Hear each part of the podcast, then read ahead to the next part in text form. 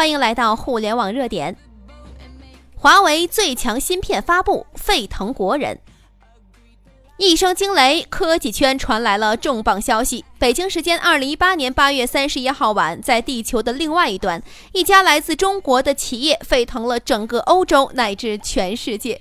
当华为余承东拿着这颗中国心稳步走上德国二零一八世界级舞台 IFA 时，全场尖叫。当华为大声宣布中国最新一代芯片麒麟九八零来了时，全世界的媒体头版头条都刷爆着华为。这一刻，我流下了激动的泪水，因为过去只有苹果、三星才有这样的狂热，而今天让世界疯狂的是我们中国的华为。发布即高潮，麒麟九八零一经公布，全国乃至全世界的权威科技媒体都无一例外的把这一消息置顶头版头条。为何一款芯片能够引起整个科技界的高度关注？因为这款芯片无论是在性能上，还是在工艺上，达到了一个巅峰性的高度。更可怕的是，它史无前例的突破。华为在尺寸为十四毫米乘十四毫米，比指甲盖稍大一点的芯片里呢，安装了五十五亿颗晶体管，而苹果最强的也只有四十三亿颗，高通是三十一亿颗，六项世界第一，炸的科技圈彻夜无眠呐！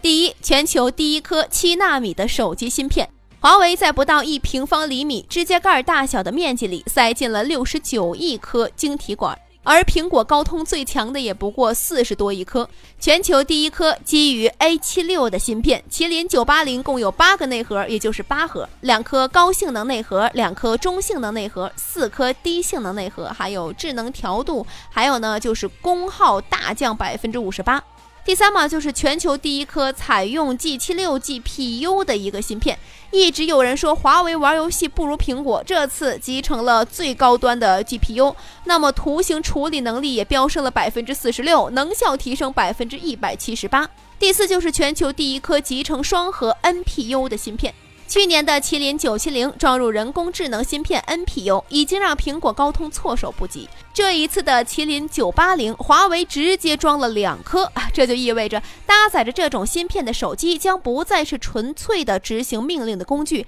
而是一个能够懂你心意、学你思维、模拟你大脑的机器人。而这样的手机将越用越快，越用越聪明，而且呢，它相同的环境爆发出更大的能量。第五呢，就是全球第一颗 LTE Cat 二十一基带的芯片。当高通用 Cat 二十向四 G 极限致敬的时候，华为直接扔出了二十一，下行的速度可以说是达到了全球最高的水平，成为了五 G 前的一个最强通信基带。第六就是全球第一颗 LPDDR 四叉内存的芯片。搞了七纳米八核 GPU 人工智能最强基带的华为还不忘突破内存极限，宽带飙升百分之十三，而且频率突破了两千一百三十三兆赫。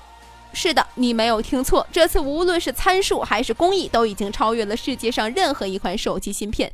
更让国人激动的是，它是中国自主研发的。更措手不及的是，华为宣布麒麟九八零将用于华为 Mate 二十。这宛如一道晴天霹雳，直接打向了正准备发布的苹果九。这一刻，华为做到了。众所周知，人工智能芯片处理器的研发是一场没有硝烟的战争。全世界的高科技公司正在进行白热化的攻关，无论是老硬件巨人英特尔，还是谷歌，还是 Facebook 等等的互联网巨头，都在夜以继日地研究着人工智能处理器。然而，现在芯片制成工艺一代比一代难，一代比一代贵，已经是不争的事实了。当英特尔还在为十纳米芯片难产的时候，当三星还在为八纳米芯片喊了一年也没有消息的时候，当全球第二大芯片代工厂革新直接宣布放弃七纳米项目研发的时候，华为咬紧关头，历时三十六个月，终于有了好的结果。苦心人天不负。估计全世界都没有想到，不是三星，不是高通，也不是英特尔，而是中国公司华为，第一个拿出了七纳米人工智能处理器的手机芯片，第一个实现了量产。曾经，我们国产手机的核心灵魂芯片一直被一家叫做高通的美国企业垄断着。多年以来呢，高通一直是手机芯片市场的霸主，地位之高，仿佛魔教教主，西方不败。曾经因为没有自己的芯片，中国全年生产全球百分之七十七的手机，但是面对美国高通的时候却没有发言权，没有议价权。前段时间的中兴事件仍然刺痛着我们的心。然而，今天这一切正在改变。今天，因为麒麟九八零，因为华为，让我们看到了中国企业不再受制于人，被人压制，而是被敬畏、被引领。华为，中华有为，国之荣耀。